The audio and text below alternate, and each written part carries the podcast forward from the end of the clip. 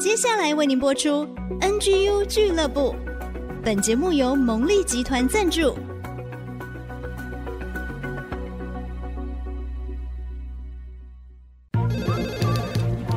分享职场经验，找寻支持力量。NGU 俱乐部，林玉婷、黎元月主持，召集职场团队，陪你一起 Never Give Up，点燃永不放弃的热情。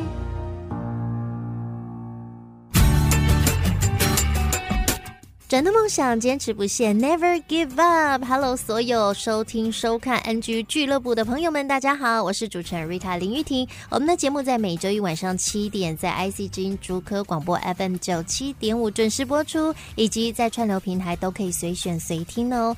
在今天的节目当中，大家是不是已经期待的不得了哦？啊、上次呢，我们邀请到跨国企业家，同时也是我们人生的职涯教练孔毅老师，在节目当中跟大家分享。分享你找到你的唯一，以及成为自己的第一了吗？在今天的节目当中，我们要一起成为人生的赢家，并且呢，我们要一起来训练一些包括尽力啊这些能力。我们就再一次欢迎我们最爱的孔毅老师，老师好，大家好，是老师很高兴又邀请到您哦，因为。听一集真的不过瘾，我们要把握老师在台湾的时间。老师很快又要飞回美国了呢。老师，我们今天要来分享您最新的课程，课程名称叫《人生赢家》。我们如何成为人生的赢家？我想这个话题非常的吸睛。哎，首先我们要知道哦，很多人认为人生就是过好，过得好就好了。嗯。哎，却没有想到人生是需要经营的，嗯哼，啊，经营的，啊，那人生是一门一门大学问，啊，什么时候我才才会学完？嗯哼，啊，其实从某些角度来讲，我们要说，人生的结局其实是我们选择的结果，啊，我们选择的结果，很多人误以为人生是出生，是环境。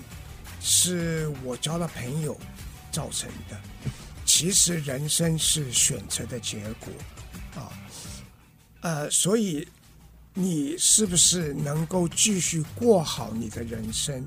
首先你要承认，你现在过的人生是你过去无数个选择的结果。哇，这样就讲到自己的人生、啊、自己负责。对，对。所以从这个角度来讲，人生的选择是至关重要的。嗯哼，啊，所以我们讲到啊，第一跟唯一，就要讲到人生。我们看起来好像世界上的选择有千百万种，其实归纳起来就只有两种。哦，第一种人生呢，你是用外在的因素来做选择。让你越来越远离真正的你自己，嗯，这种叫做选择第一啊。第二种选择呢，你是以从内在你是谁开始，然后你做选择呢，越来越亲近你自己，最后呢，你就啊，就是说找回了你自己。啊，所以这个就是人生的两种选择。所以这是选择唯一吗？对，内在的声音。对。那老师，你有听过一句话叫“人在江湖，身不由己”？你常常听到人家这样讲吗？他说：“我也好想成为那个唯一啊，然后做到底，可是好难哦。”好，首先我们说，我们怎么来衡量人生？衡量人生是在于幸福嘛？幸不幸福？嗯嗯。其实幸福是一种感觉，幸福感啊，感觉。为什么说感觉呢？幸福绝对不是说一个人我有银行里面有多少存款，或者我有几栋房子，或者我有成群的儿女，嗯，这个就是幸福，绝对不是，是一种感觉。这个感觉呢，是是怎么来呢？你的内心非常的平安。啊，那在平安怎么来的呢？是我们人有四种的需求，需要同时得到满足以后，我们内心就有个平安的感觉。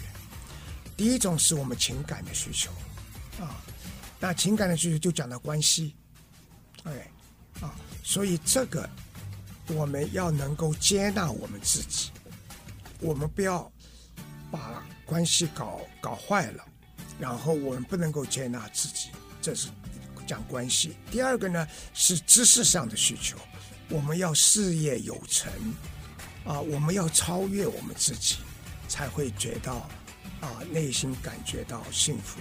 第三个呢是我们身体的需求。我们需要身体健康，啊，所以这个就说我们要善待我们自己。嗯，第四个选择呢，就是我们生命的追求。我们要知道，我们不是啊，就是呃，只活在世界上面，我们还有一个生命面嗯的需求。那这个需求呢，就是你要找回你自己。所以这个四个需求，当你同时得到满足了以后。你的内心呢，就有一个满足的感觉，平安的感觉。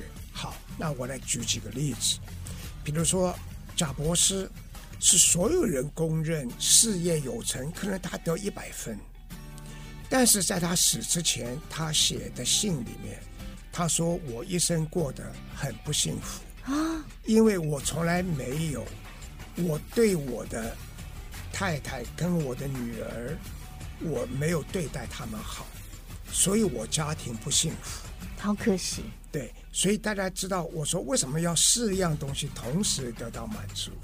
一个事业很有成的人，他家庭不幸福，他就觉得我们可能表面上看他光鲜亮丽，但是他内心他是没有平安的，因为他没有好好带他的太太跟他的女儿。对，好，那另外一位人，他可能是。事业上，啊，就是说，呃，非常的有成就。他有啊几个城堡，他不知道有多少啊最豪华的汽车。但是他后来他说，这些我都有，但是我现在只能够睡在一张很小的病床上面。啊，没有了健康，什么都没有。他没有了健康，什么都没有了，对不对？啊，哎，很多富豪。他似乎得到了我们大家都想要的东西，但是最后他们都是用自杀解决了他的人生，因为他说，我什么都得到了，但是我还缺一样东西，我不知道我要什么。这个就是人有生命灵命的需求，他空虚了，对，所以从这个角度来讲，我们人生的衡量是幸福感。幸福感是四个基本需求同时得到满足的时候，那许多人我们认为他很幸福的，就像贾博士一样，他家庭；另外一位这一位啊很有财产很多的人，他身体垮掉了。那还有别人因为心灵的空虚而去自杀的，所以人生很复杂。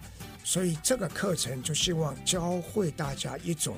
选择的方式，用一种简单易懂的方式来做好每一个选择，让你的选择越来越亲近你自己，而不是远离你自己而失落了你自己。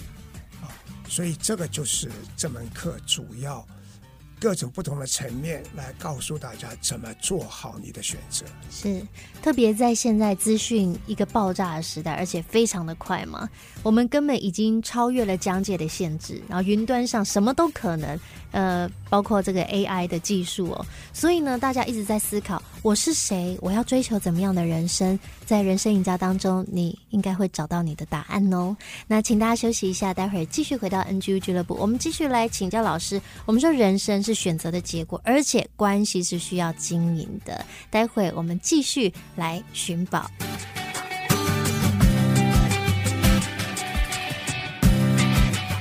Rita 要跟所有的听众朋友们分享 IC 之音年末专题来喽，主题是职涯盘点。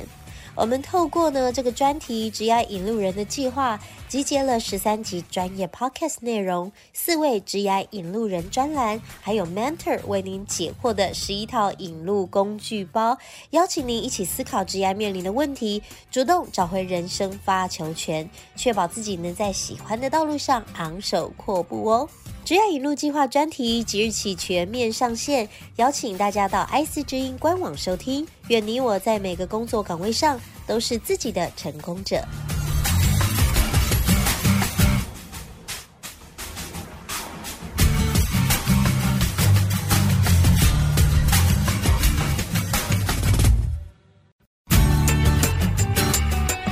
欢迎所有的好朋友继续回到 NGU 俱乐部，我是主持人 Rita 林玉婷。在今天的节目当中，我们一起来成为人生赢家。我们特别邀请从美国回到台湾的孔毅老师啊，我们跟着孔毅老师的课程真的获益良多。我们今天再一次欢迎孔毅老师，老师好。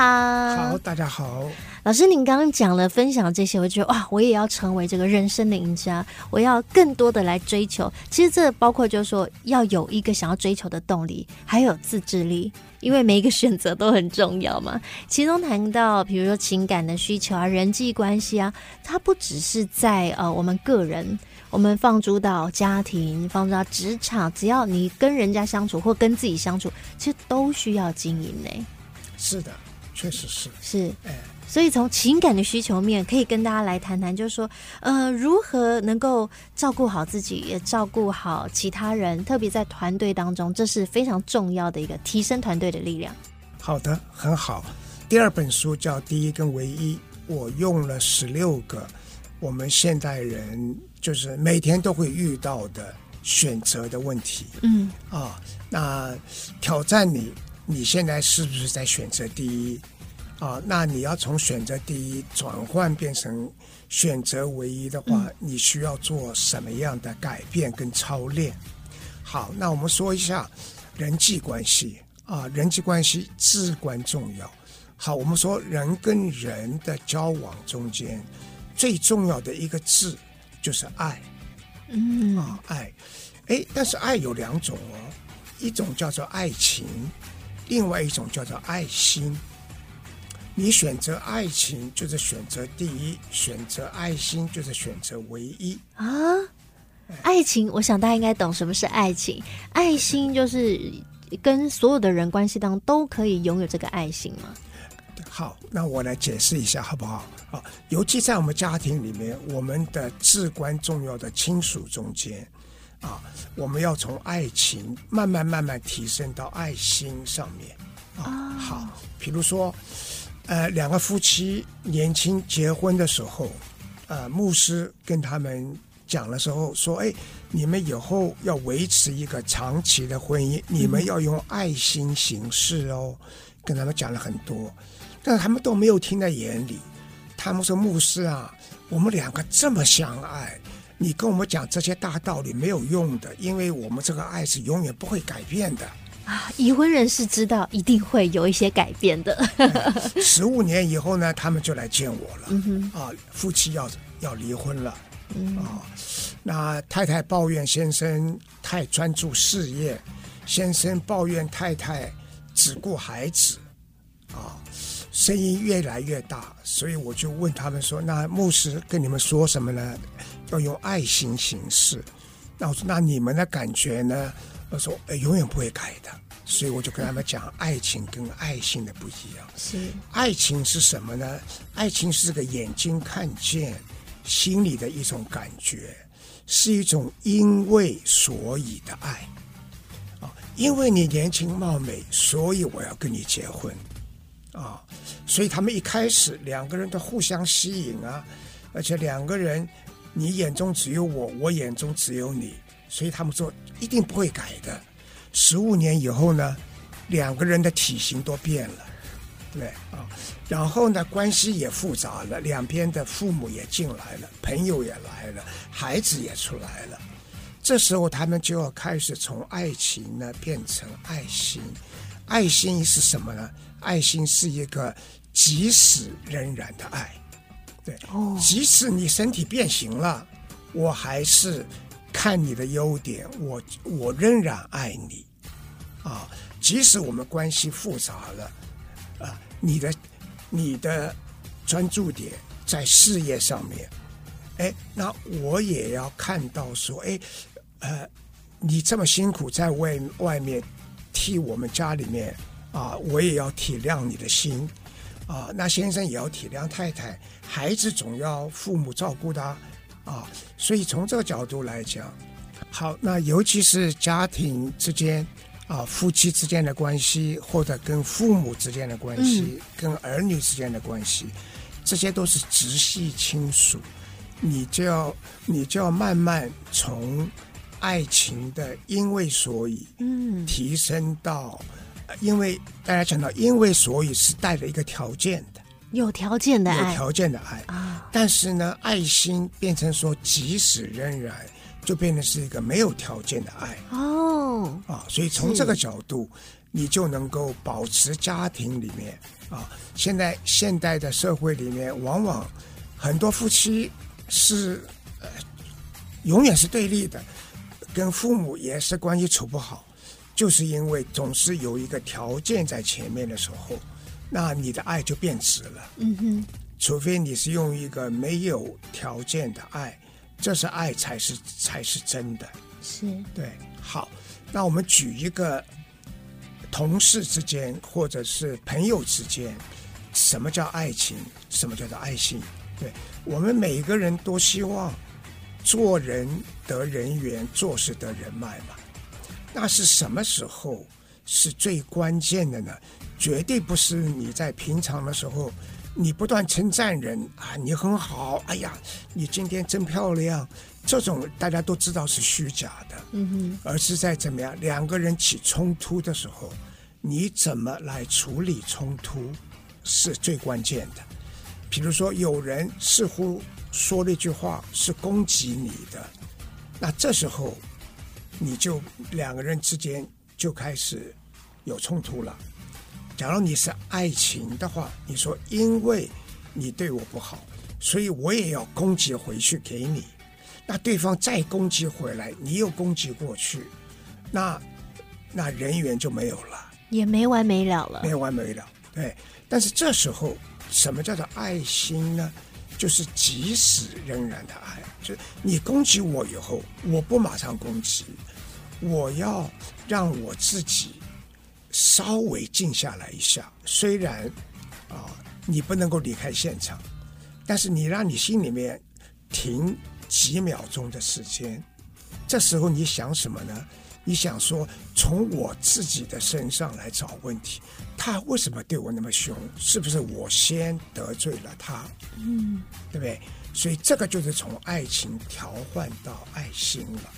对，所以说，然后呢，呃，就是当你要批评别人的时候，你也要停一停。你要从我自己的角度来讲说，批评人容易，但是我自己是不是也尽了责任？对，所以一共有很多负面的情绪，你假如用爱心来调整的话，那你在处理冲突的中间的时候。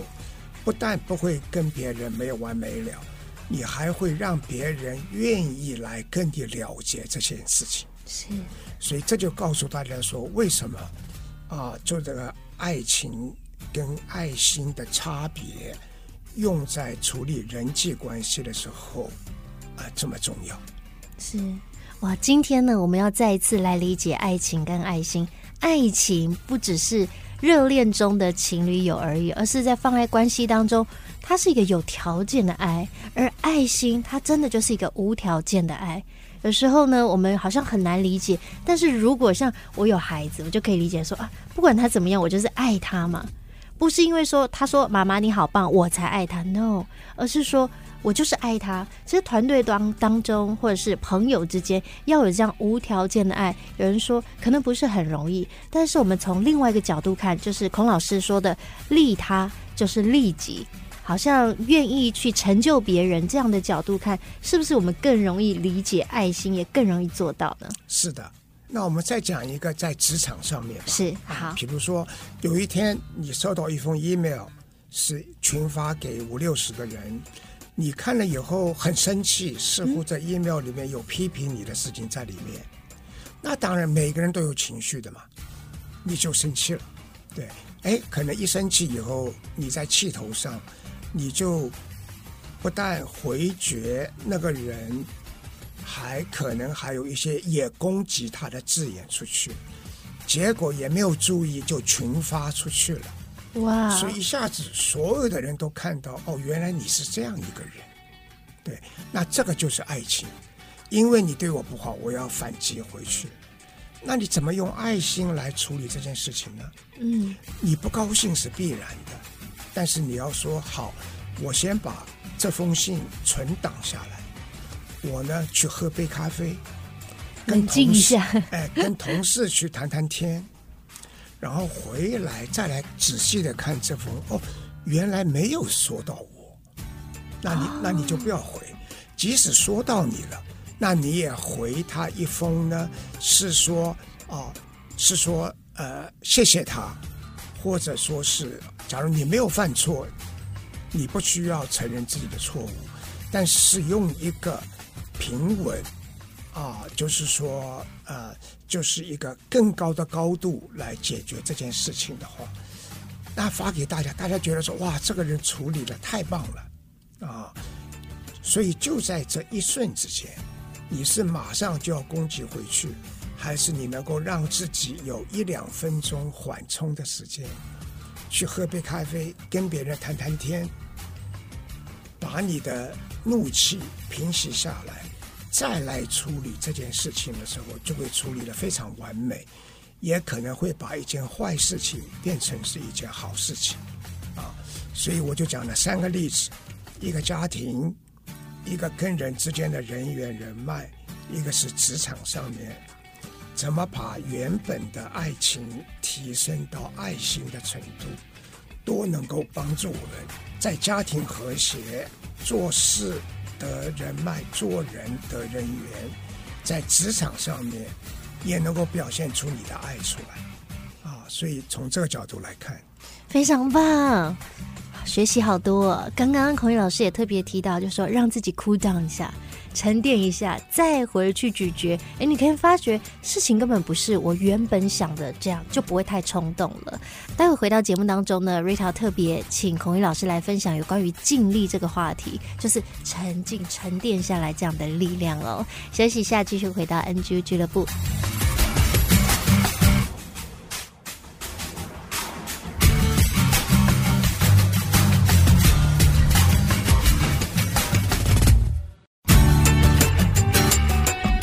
欢迎大家继续回到 NGU 俱乐部，我是 Rita 林玉婷。今天呢、跟着孔毅老师真的学习好多，我们一起成为人生的赢家。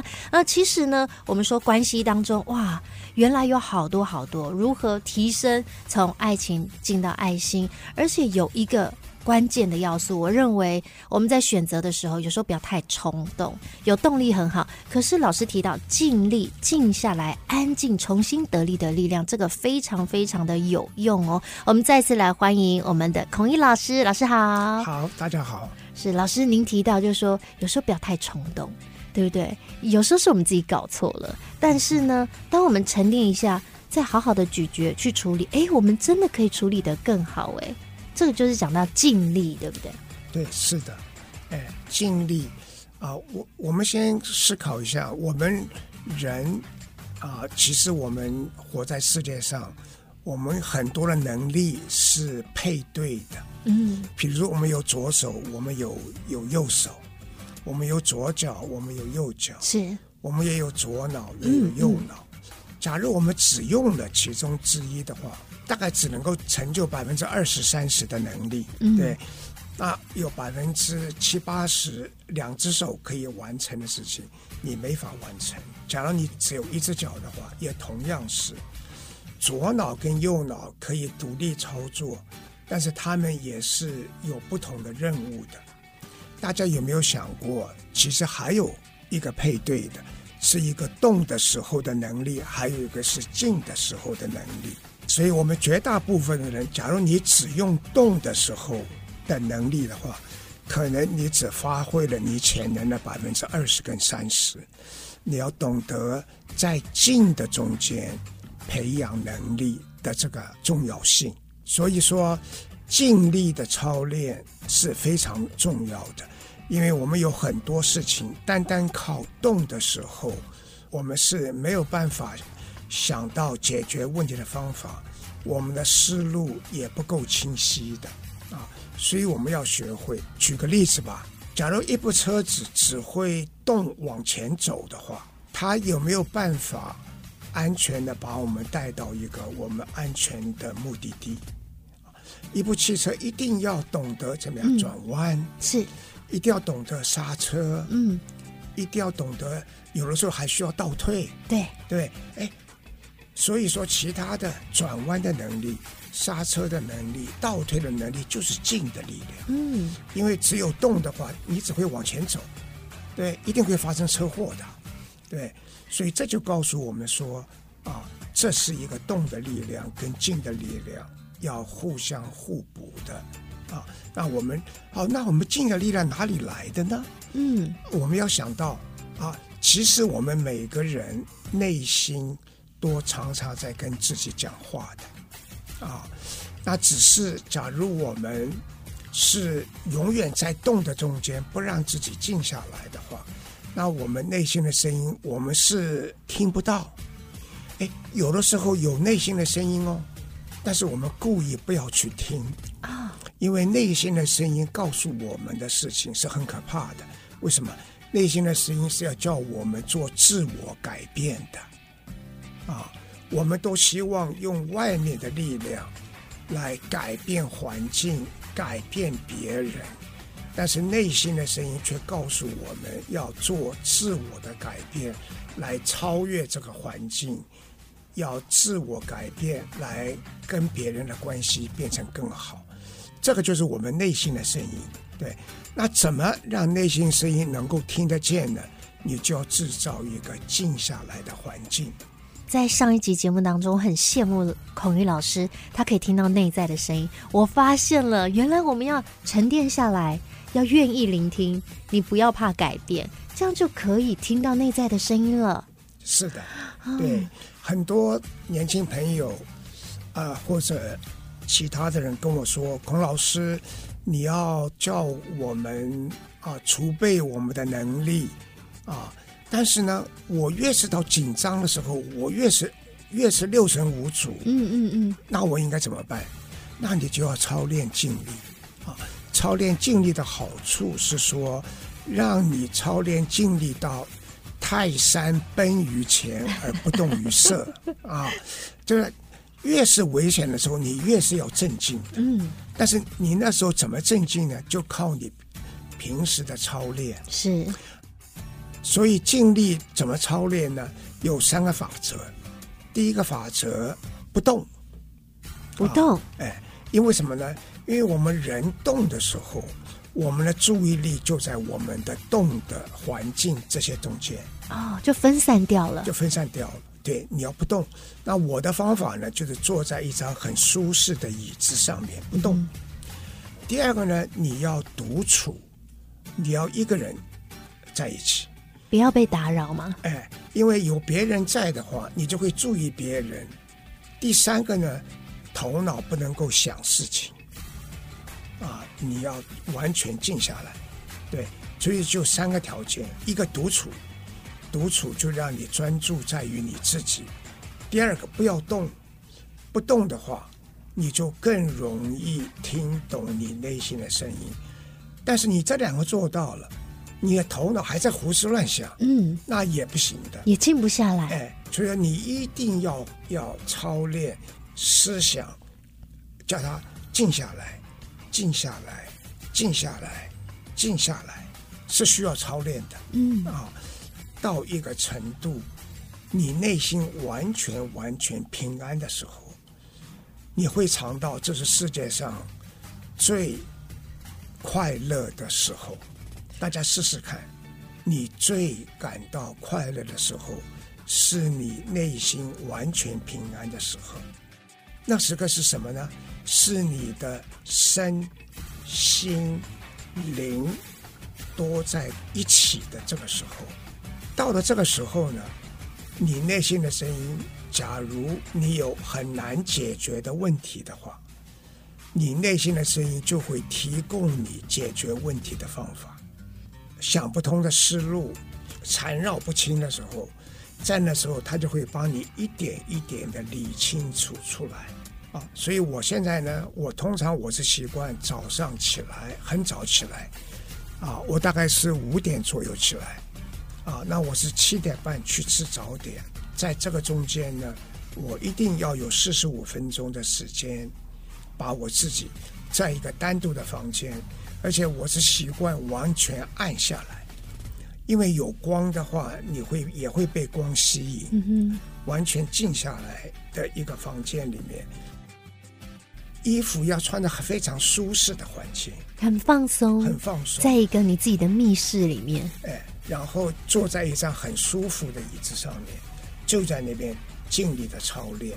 你静不下来的时候，就一直跟你内心的声音讲说：“呃，我要听你的声音，我要听你的声音，让我静下来，让我静下来。”对，啊，所以当我这样做了以后。我一天，我最难解决的事情，我有了一个解决方案。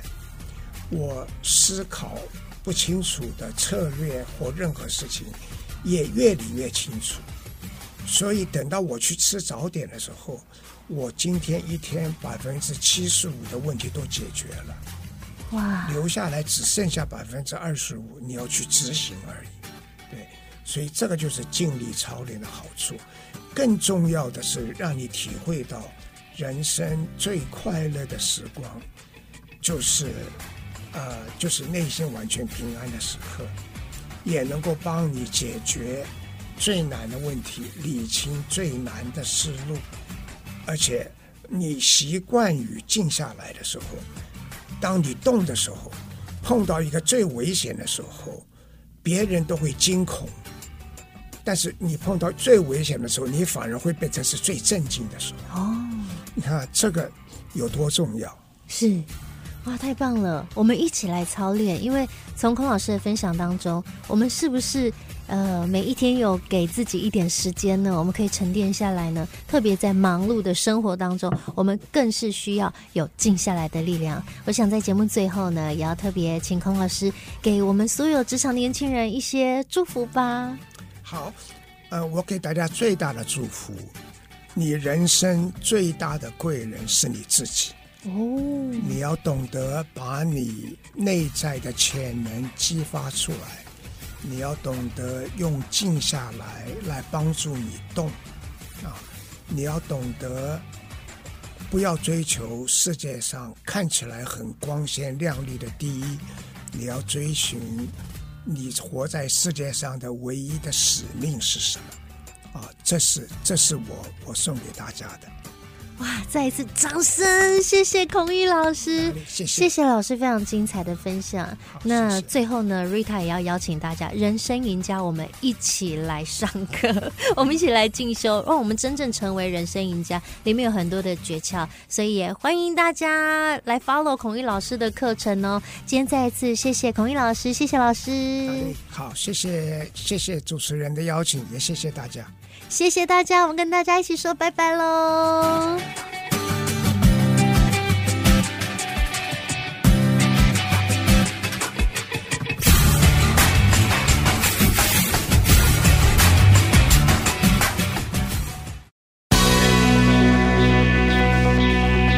人生赢家，人生赢家不一样的定义，让你找到第一与唯一。今天继续来谈区分原则。孔毅老师刚进入 Intel 的时候，被指派研发先进的 iRAM 记忆体，而且是团队的领袖。听起来好像很不错，但是他的团队成员呐、虽然优秀，各有所长，却是个性古怪，都是其他团队不要的人。加上当时 iRAM 的研发进度已经延迟超过三个月，成功机会简直几近于零。那时候，身为主管的孔毅很伤脑筋啊。不过有一天，有一位拥有麻省理工学院博士学位的团队成员跟他讨论 CVS。好，这应该是个厉害的人物哦。你可以把 CVS 想成是验证机体电路产品的一种新方法，可以把产品验证时间从十二个月缩短为六个月，刚好赶上进度，还有超过。而且那位成员的博士论文主题正好是 CVS。是 CVS 少有的专家。当时这个方法没有别的产品用过，风险有点高。但是 IRAM 团队已经落后啦，只能靠新方法来逆转。而且这是他们唯一能够跟 Intel 其他的设计团队区分出来的新做法。借由区分原则，也就是专注于自己比别人强的地方，孔毅毅然决定采用 CVS。经过一番努力，终于获得成功，而且比预期的进度还早了四个月。区分原则让孔毅老师和 IRAM 团队完成了不可思议的逆转胜。至于他们团队详细的做法呢？下个礼拜还会继续为您揭晓。人生赢家，我们下次见。